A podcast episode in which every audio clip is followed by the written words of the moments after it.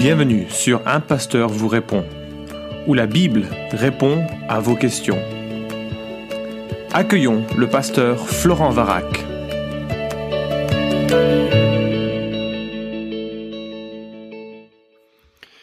La question qui nous préoccupe ici, c'est de savoir si Jésus ou la Bible se sont trompés lorsque la Bible dit que la graine de moutarde est la plus petite des semences que l'on trouve. En tout cas, c'est un propos que l'on a entendu suite au podcast sur Adam et Ève pour souligner que la Bible, lorsqu'elle parle de science, fait des erreurs grossières et que c'est pas son objectif et qu'il faut pas s'inquiéter de cela. Alors, euh, j'aimerais qu'on reprenne cette question parce qu'on l'a aussi eu dans des conversations probablement où tu l'as eu avec des gens qui sont un petit peu familiers du texte biblique et qui ont dit mais la Bible ne peut pas dire la vérité puisqu'elle se trompe sur la taille de la graine de moutarde. Euh, alors, on va regarder ce que Jésus dit, ça se trouve en Matthieu chapitre 13 au verset 31 et 32, je vais lire. Il leur proposa une autre parabole. Et il dit, le royaume des cieux est semblable à un grain de moutarde qu'un homme a pris et semé dans son champ. C'est la plus petite de toutes les semences, mais quand elle a poussé, elle est plus grande que les plantes potagères et devient un arbre, de sorte que les oiseaux du ciel viennent habiter dans ses branches. Le propos est également tenu en Marc chapitre 4, hein, versets 31 et 32. Il est semblable à un grain de moutarde qui, lorsqu'on le sème en terre, est la plus petite de toutes les semences de la terre, mais une fois semé, il monte et devient plus grand que toutes les plantes potagères et pousse de grandes branches en sorte que les oiseaux du ciel peuvent habiter sous son ombre. Alors, voilà la question qui se pose hein, à la lecture de ce texte. Jésus dit que le grain de moutarde est la plus petite de toutes les semences. Deuxièmement, il existe des semences plus petites, euh, comme des graines d'orchidée par exemple. Troisièmement, donc la Bible fait une erreur, elle est faillible, et on a raison de considérer que ses propos, par ailleurs, ne sont pas toujours fiables. Et enfin, quatrièmement, Jésus ne savait pas tout dans son incarnation, et il donne parfois des informations qui sont Alors, ce dernier aspect, euh, je le traiterai dans un autre podcast, euh, mais je voudrais qu'on s'intéresse maintenant à l'objection elle-même par rapport au statut de l'écriture. Alors, euh, il y a des manières erronées d'aborder ce genre d'objection, parce que tu imagines bien, tu n'es pas le premier à avoir posé la question si tu te l'es posée, et tu es pas, je serai pas le dernier non plus à y répondre. il faut faire attention d'arriver à des conclusions un petit peu trop rapides. Et j'aimerais évoquer quatre manières erronées de répondre à cette objection. La première consiste à soutenir que la Bible ne serait pas infaillible, qu'elle contiendrait des erreurs, et qu'il faudrait surtout s'intéresser à son message humaniste ou spirituel, euh, rédempteur. Alors, cette perspective est impossible à accepter au regard même du témoignage de l'écriture sur l'écriture. La Bible dit d'elle-même qu'elle est inspirée de Dieu, même soufflée de Dieu, que c'est l'écrit qui a été euh, inspiré de Dieu, et qu'elle a toutes les garanties du Dieu qui ne ment pas, elle est incapable de nous tromper, c'est le sens des propos euh, que l'on trouve en euh, Luc chapitre 1 au début par exemple, ce sont des propos vrais, et puis, euh, l'écriture abondamment montre la confiance qu'elle a dans l'écriture. Et euh, c'est pas le sujet de ce podcast, donc je vais pas m'étendre. Mais ce serait une mauvaise manière que de dire bon, c'est un propos approximatif erroné. Effectivement, si il y avait une erreur dans ce texte, cela remettrait en cause le statut de l'écriture. Alors ma conviction, et c'est la conviction de, euh, des chrétiens orthodoxes dans le monde entier, c'est que la Bible dit vrai dans tout ce qu'elle annonce, même si l'interprétation parfois est compliquée, il peut y avoir des interprétations différentes. Et donc c'est une mauvaise piste que d'aborder la question sous l'angle du découpage. La seconde erreur, et c'est justement euh, ce découpage que je voudrais dénoncer, euh, c'est de considérer que la Bible aurait des catégories de vérité. Alors quand elle parle de spiritualité, elle dit vrai, forcément, mais quand elle parle de science ou d'éléments qui sont liés à la science, euh, notamment à ce que la science actuelle peut vouloir dire, elle serait erronée. Mais il n'y a plus de fin à ce genre de découpage, parce que les historiens vont alors tenir le propos de quand elle parle de l'histoire, elle parle de façon erronée, elle parle selon la perspective des êtres humains qui ont raccorté ces choses, et elle ne peut pas tenir un, propos qui, qui est vrai. Et puis on va encore multiplier quand euh, un spécialiste de la relation d'aide de séculier va dire, mais quand elle parle de la vie et de la vie humaine en général, de ses émotions, de la gestion des traumatismes, elle parle sans l'apport des sciences contemporaines, euh, les sciences de la psychologie, de l'acquisition de la connaissance que nous pouvons euh, et de la de la gestion des traumatismes par exemple que nous avons aujourd'hui. Et donc son propos est forcément erroné quand elle parle euh, de, de, cela. Ce découpage en catégories de avec euh, des degrés de vérité est juste impossible à, tenir parce que bien des choses historiques sont des leçons spirituelles, bien des choses scientifiques sont des euh, causes de réflexion spirituelle, et bien des éléments dépassent le cadre de l'entendement scientifique, que ce soit la résurrection de Lazare par exemple, ou d'autres choses comme Jésus marchant sur les eaux, qui fait beaucoup rire nos amis athées. Euh, et donc, ce sont vraiment des, manières erronées d'aborder euh, le texte biblique. Et puis la troisième consisterait à imaginer que Jésus, le créateur du monde, euh, se soit trompé, alors que dans sa personne, il est vrai, il est vérité, il incarne la vérité, qu'il n'ait pas tout su ou gardé tout savoir dans son incarnation, ou qu'il n'ait pas utilisé tout le savoir qui était potentiellement à son à sa disposition est une autre question, mais ça encore une fois on l'abordera dans un autre podcast. Voilà donc trois manières erronées d'aborder la, la, question et qui dénotent plutôt les présuppositions de départ que tu peux avoir sur le texte biblique. Ceci dit, revenons maintenant à l'objection. Elle est elle est fondée, enfin dans le sens elle est, elle mérite d'être évoquée. Comment comprendre ce que Jésus dit ici? Est-ce qu'il y a vraiment une, une aberration, une erreur? Comment comment comprendre cela Alors il y a un premier argument qui est un argument faible que je ne partage pas c'est-à-dire, euh, mais il faut quand même le mentionner. Certains vont dire ah c'est une expression proverbiale puisque des commentateurs ont observé que les Juifs effectivement utilisaient ce proverbe pour dire que la, la graine de moutarde était la plus petite des semences. Donc ce serait un proverbe que Jésus utiliserait. Euh, et euh, comme il utilise d'autres proverbes, comme par exemple si tu avais une, foi plus aussi petite hein, que, eh bien tu déplacerais des montagnes. Mais ça ne veut pas dire que tu vas pouvoir déplacer le mont Everest pour le mettre sur à la place des Alpes. Si tu crois que c'est le cas, je voudrais le voir et France Info en parlera, mais euh, c'est juste une expression proverbiale pour pour euh, dire cela. On a d'ailleurs cette forme de communication. Lorsqu'on dit à quelqu'un je te retrouve dans 15 jours, on ne dit pas 15 jours vraiment, on parle de 14 jours. Donc ça pourrait être une manière de parler que Jésus emprunte et mais à mon avis, ça fait pas non plus euh, enfin c'est une manière faible de défendre l'inhérence de l'écriture et je crois qu'il y a des choses un petit peu plus précises à tirer de, de notre texte. Mais au moins cette interprétation a le mérite de préserver le statut de l'écriture. Et ça, ça me semble fondamental euh, quand euh, euh, on, on, cherche à vivre selon un christianisme orthodoxe. Deuxième argument, c'est l'argument grammatical. Alors, il y a une différence entre un comparatif et un superlatif.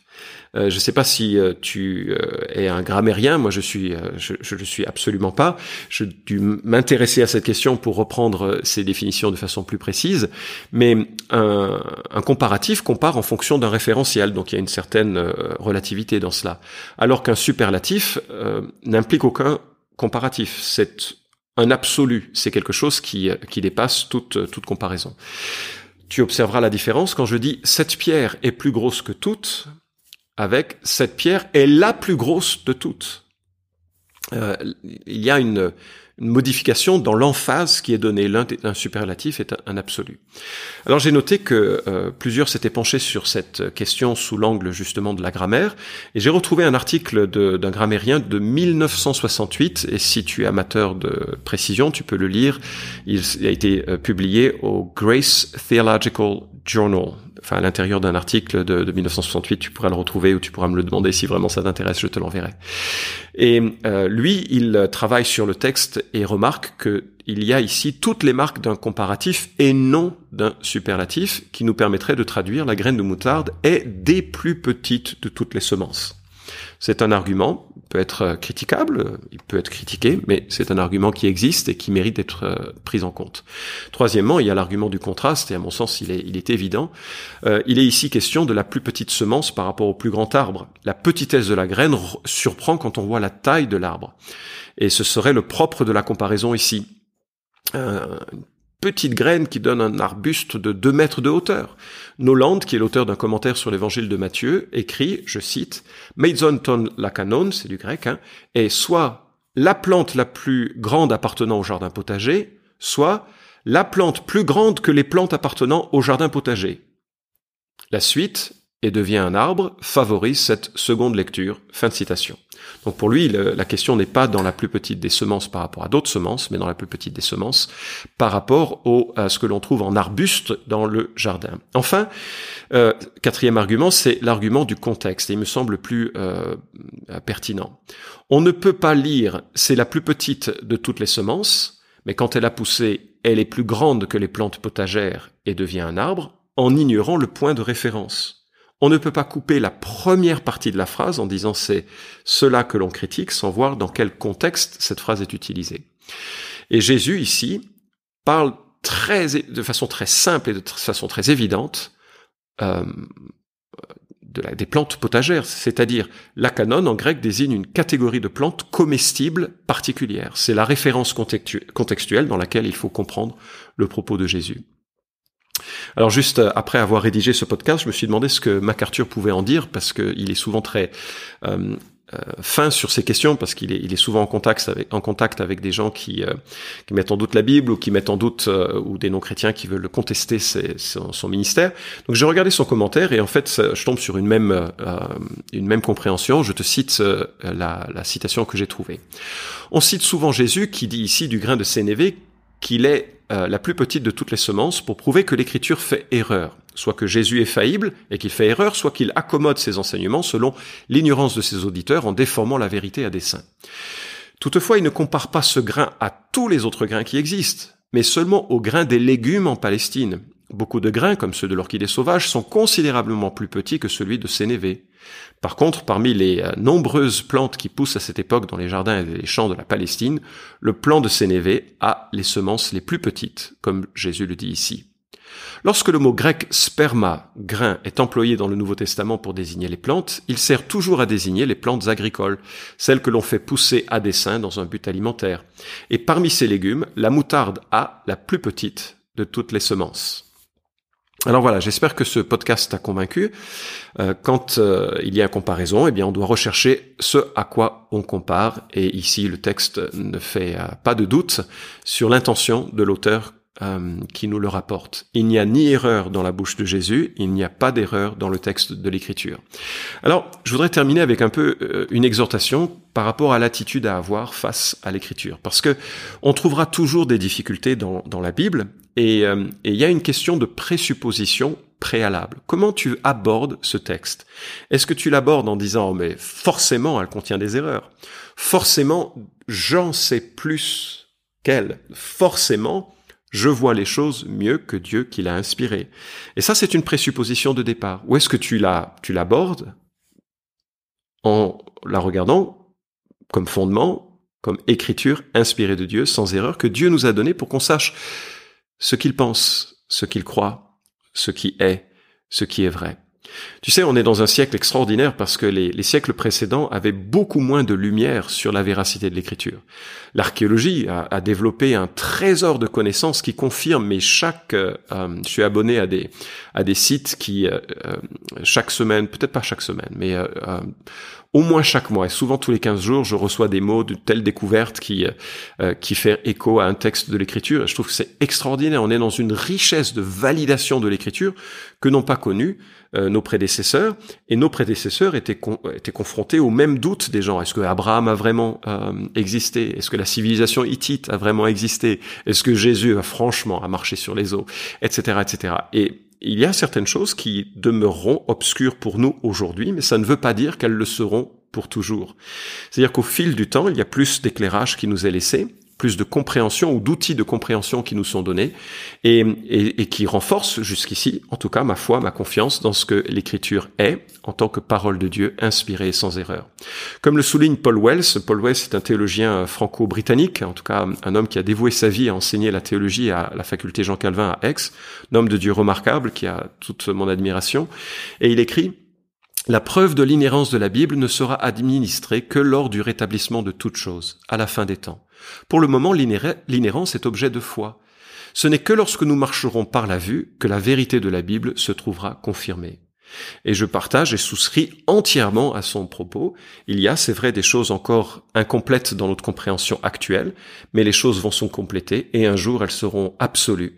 Et en attendant, je t'encourage à ne pas mettre en doute l'écriture, même s'il y a parfois ici et là des questions compliquées à résoudre, mais d'aborder ces problèmes sous l'angle d'un pote qu'on cherche à défendre et dont on va trouver toutes les raisons pour lesquelles on peut croire paisiblement à euh, ce qu'il nous dit.